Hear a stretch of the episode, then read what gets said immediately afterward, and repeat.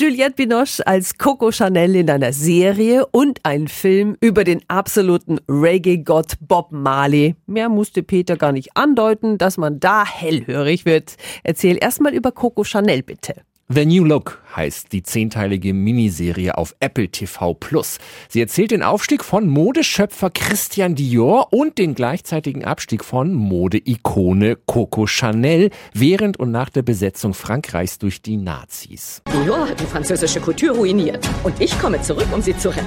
Chanel kann überaus verräterisch sein. Oh ja. Während Dior sich lange rechtfertigen musste, das besetzte Paris nicht verlassen und für die Frauen von Nazi-Größen Kleider entworfen zu haben, haben, ließ sich Chanel lange für ihren vermeintlichen Widerstand feiern. The New Look erzählt die Wahrheit hinter der Wahrheit. Er hatte einen sehr persönlichen Grund, sie einen sehr opportunistischen. Meine Wertung sieben von zehn Helmchen. Und jetzt zu Bob Marley, dessen Leben jetzt im Kino gezeigt wird in Bob Marley One Love. Erzählt wird die Phase Mitte der 70er, als er in seiner Heimat Jamaika das von bürgerkriegsähnlichen Zuständen zerrüttete Land mit einem Konzert befrieden will.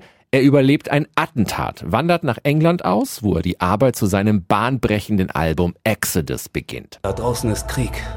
Wie kann ich Frieden bringen? Ich kann nicht mal Frieden für mich finden. Manchmal